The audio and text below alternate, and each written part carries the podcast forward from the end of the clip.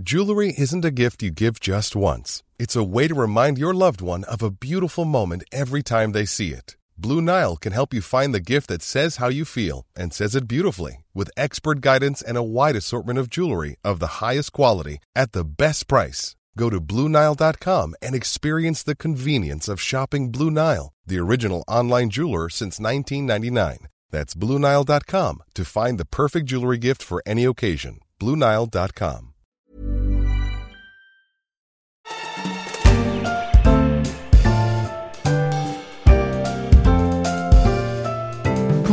que la montagne est belle, chantait Jean Ferrat en 1965.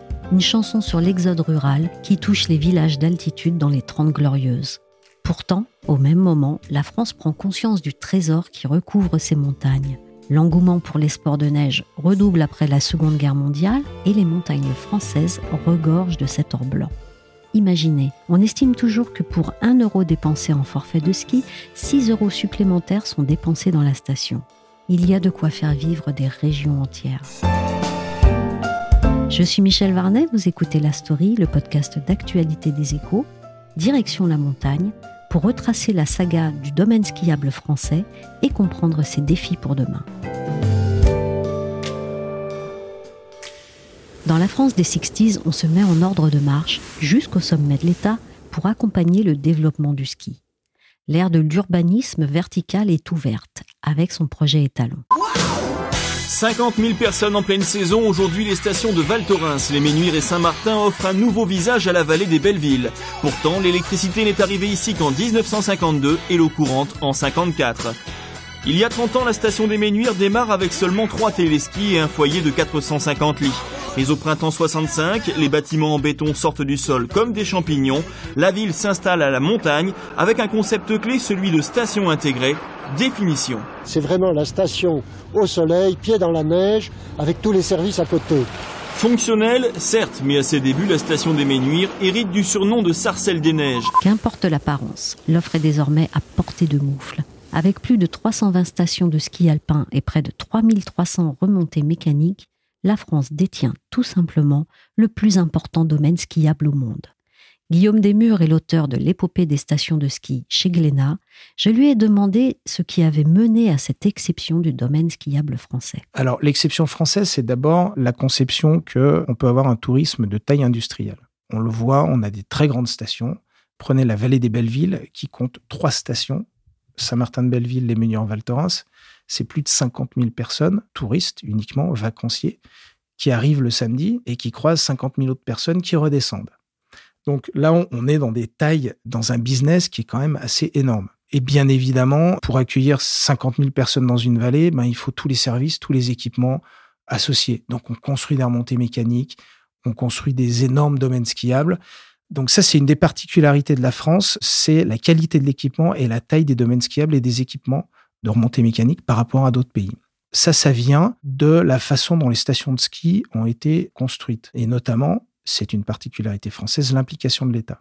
Donc là, on parle d'une période qui est dans les années 50 et surtout les années 60, en pleine Trente Glorieuse, l'État décide de faciliter la construction de stations de ski. Stations de ski qui avaient pour but, et ça c'est le terme de l'époque, d'être des pièges à devises. Il fallait attirer les touristes internationaux dans nos stations et on avait déjà à l'époque la concurrence de l'Autriche, de la Suisse et un peu moins, dans une moindre mesure, de l'Italie. Et l'implication de l'État français dans la construction de ces stations de ski a fait qu'il a été plus facile de construire des grandes stations, et notamment des stations ex nihilo, c'est-à-dire des stations de ski construites dans un terrain de haute altitude, là où il y a de la neige, et où il n'y avait rien, il n'y avait pas de village. À l'inverse de la Suisse, de l'Autriche ou de l'Italie, qui ont en général construit des stations de ski à partir d'un village existant ou d'une petite ville existante, en France, ça serait par exemple le cas de Megève ou le cas de Chamonix, ou même de Val d'Isère. Donc c'est plutôt comme ça que les stations ont été euh, développées dans les autres pays alpins. En France, en revanche, on a fait le pari de construire des barres d'immeubles en haute altitude pour être là où il y a la neige. Et ça, c'est vraiment une particularité française. Donc ça donne aujourd'hui, quelques 50 ans plus tard, 60 ans plus tard, une physionomie totalement différente qu'on peut critiquer. Oui, ce sont des barres d'immeubles en haute altitude, c'est quand même pas très beau, c'est un tourisme de masse, certes, mais ça a aussi créé une richesse incroyable, une activité économique incroyable qui fait encore vivre aujourd'hui des régions entières. La moitié de l'économie de la Savoie est liée directement ou indirectement au tourisme hivernal. Exploiter rationnellement les gisements d'or blanc, c'est-à-dire équiper la montagne en remontée mécanique, construire suffisamment de lits pour accueillir les skieurs, faire de la neige un piège à devises, tels furent les objectifs du plan neige. Politique très empirique d'aménagement de la montagne, politique élaborée au cours des années 60 et mise en œuvre à partir de 1970.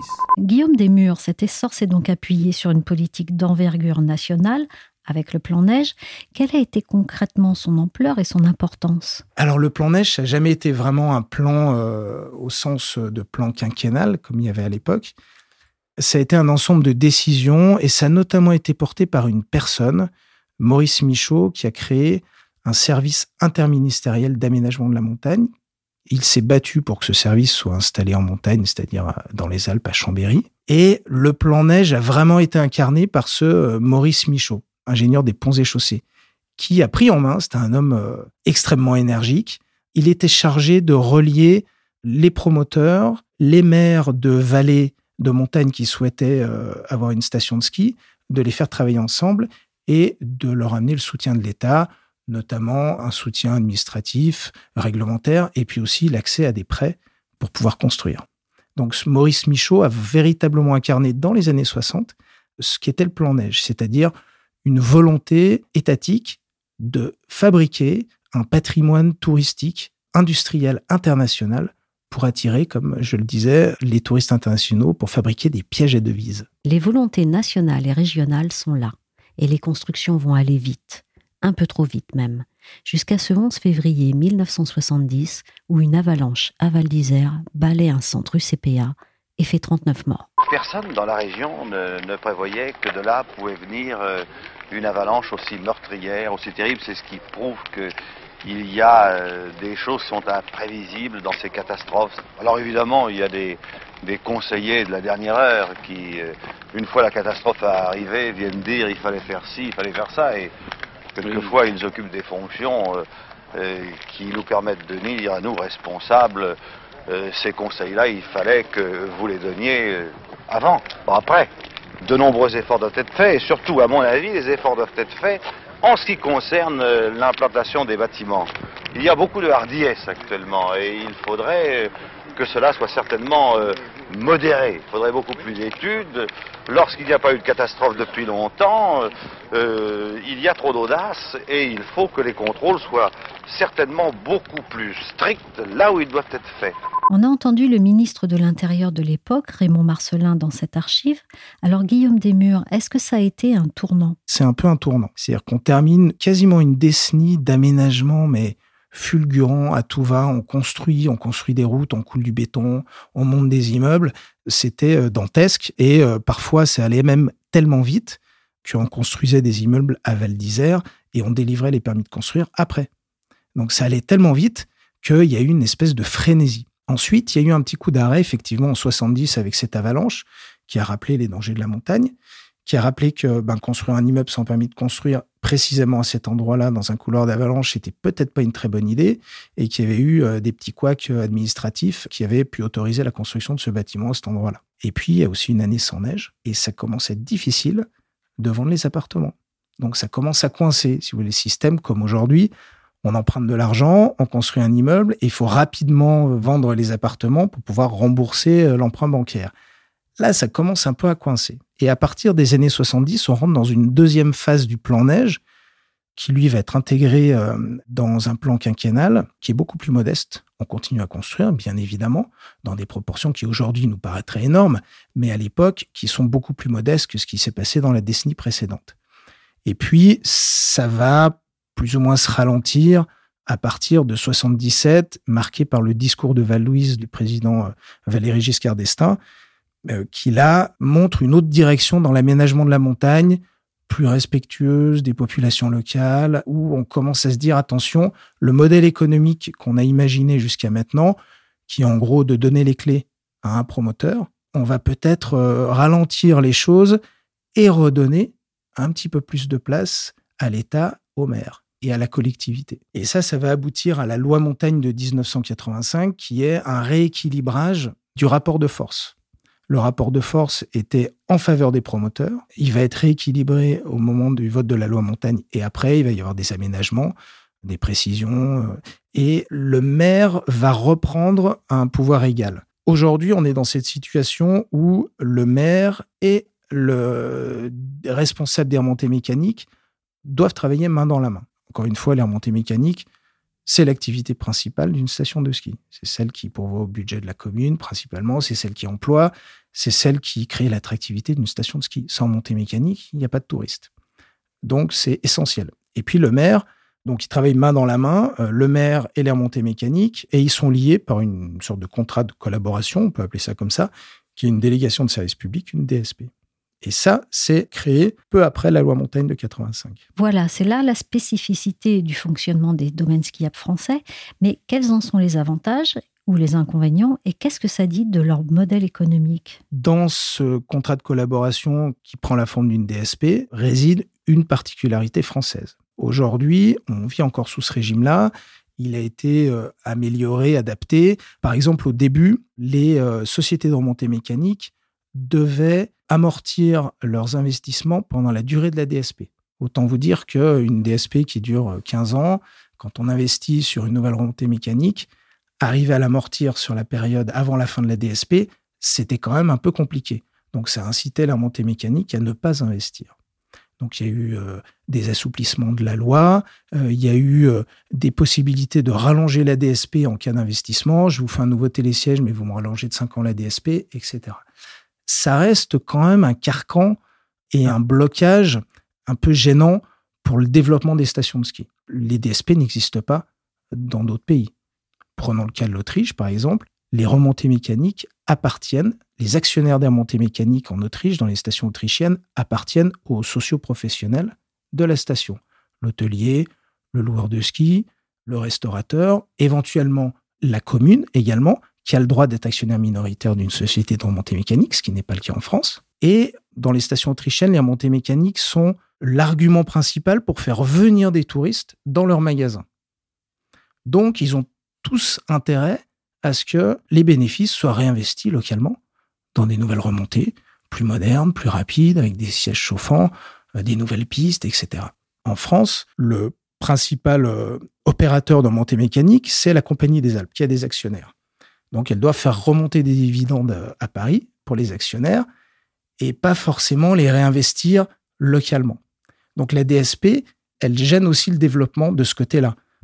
À chiffre d'affaires national des remontées mécaniques égal entre la France et l'Autriche, qui est à peu près de 1,1 milliard d'euros, 1,2, l'Autriche investit deux fois plus sur la rénovation de ses remontées mécaniques. La Compagnie des Alpes que Guillaume Desmurs a mentionnée est à l'origine une entreprise publique. Elle a été créée en 1989 par la Caisse des dépôts dans le cadre de la loi Montagne, qui était faite pour limiter les dégâts d'une croissance débridée sur les sommets. Elle est le premier exploitant de remontées mécaniques au monde, mais après son introduction en bourse en 1994 et sa privatisation en 2004, la Compagnie des Alpes n'aurait-elle pas changé de mission et d'échelle? J'ai posé la question à Christophe Paliers. Il est le journaliste spécialiste du tourisme et de ses opérateurs aux échos. Au départ, euh, la CDA est appelée un peu au fond à la rescousse d'une économie euh, du ski qui bat de l'aile. Et puis donc euh, la Caisse des dépôts, dans son grand rôle d'aménageur, crée une société ad hoc pour reconstruire un peu cette filière.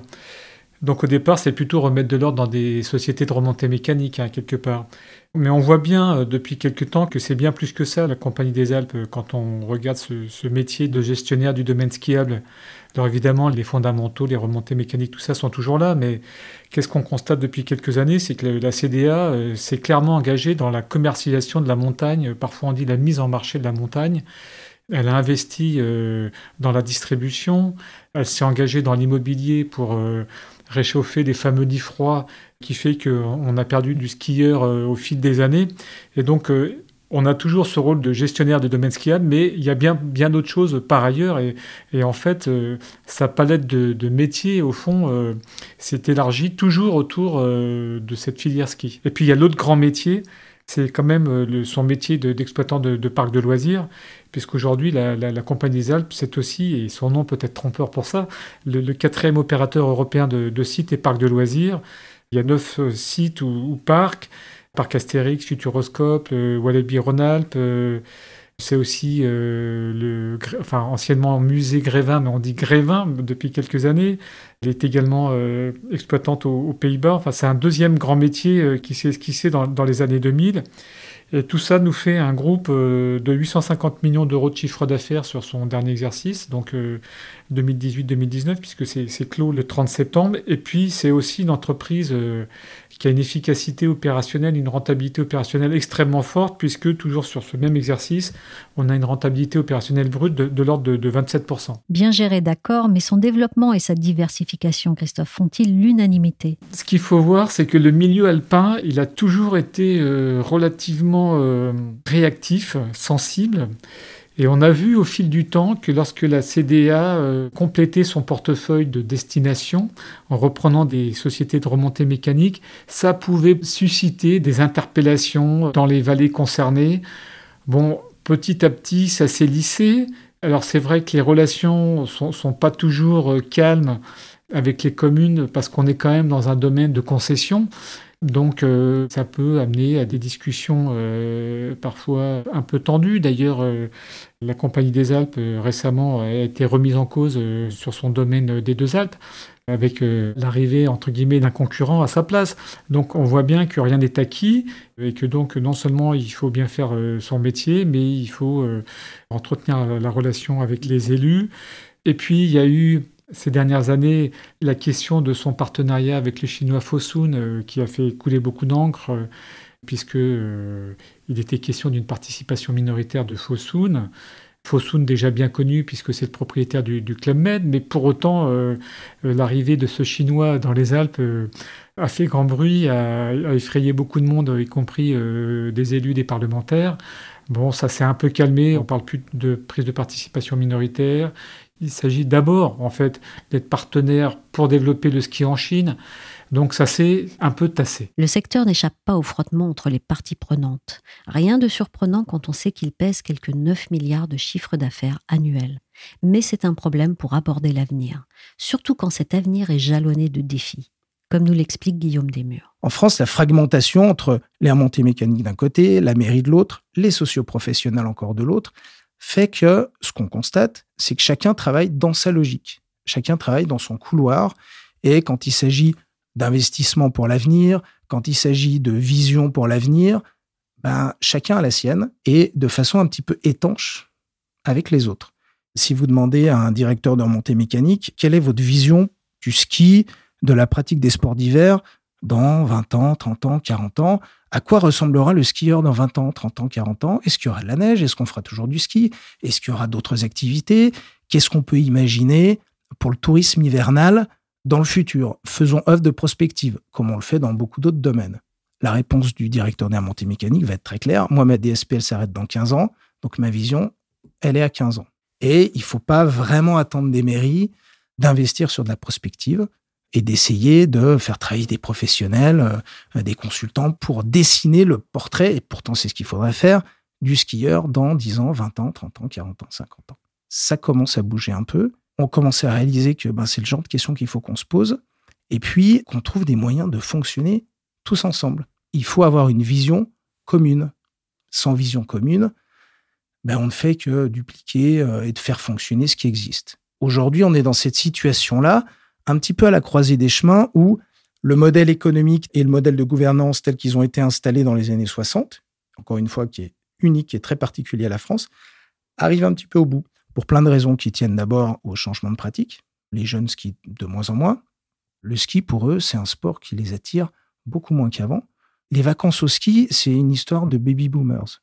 C'est eux qui ont fait le succès des stations de ski. Aujourd'hui, les baby boomers commencent à être âgés Éventuellement, leurs enfants, c'est-à-dire ma génération, qui ont aujourd'hui 40 ou 50 ans, sont allés au ski petit, donc ils continuent à y aller. Mais les suivants, le ski, c'est compliqué, il faut apprendre, ça coûte cher, il faut se déplacer, il fait froid, il neige. Bon. Et les études qui commencent à apparaître montrent que bah, le ski, c'est peut-être pas leur sport préféré. Vous ajoutez à ça la quasi-disparition des classes de neige, la quasi-disparition des programmes un peu locaux, euh, forfait gratuit pour les habitants de la vallée, pour les enfants de la vallée, ou si vous êtes dans les villes pas très loin, vous avez des offres un peu euh, avantageuses. Tout ça, ça disparaît.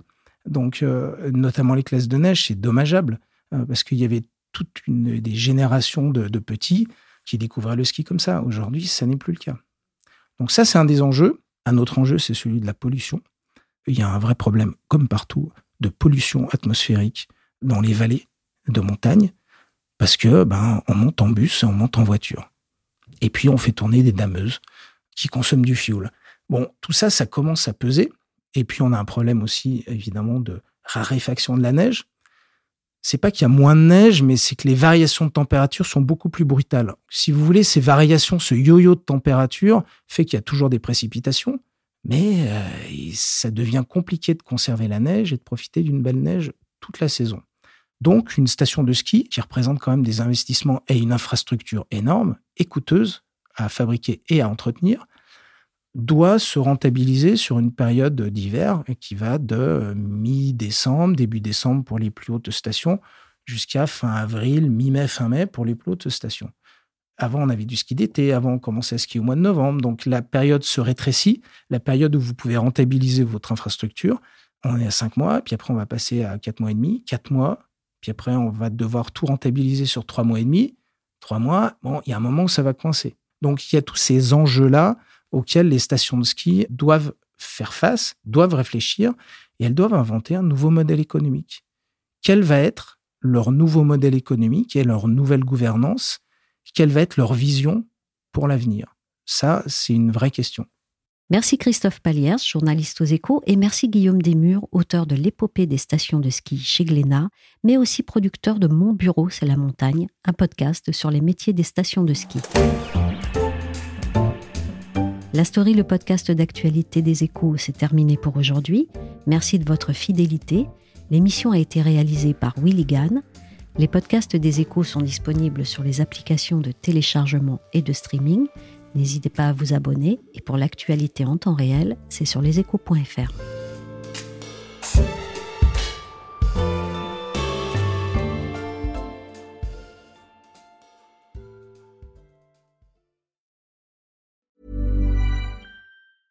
Imagine the softest sheets you've ever felt. Now imagine them getting even softer over time. That's what you'll feel with Bowl and Branch's organic cotton sheets. In a recent customer survey, 96% replied that Bowl and Branch sheets get softer with every wash. Start getting your best night's sleep in these sheets that get softer and softer for years to come. Try their sheets with a 30-night guarantee. Plus, get 15% off your first order at bowlandbranch.com. Code BUTTERY. Exclusions apply. See site for details. Planning for your next trip?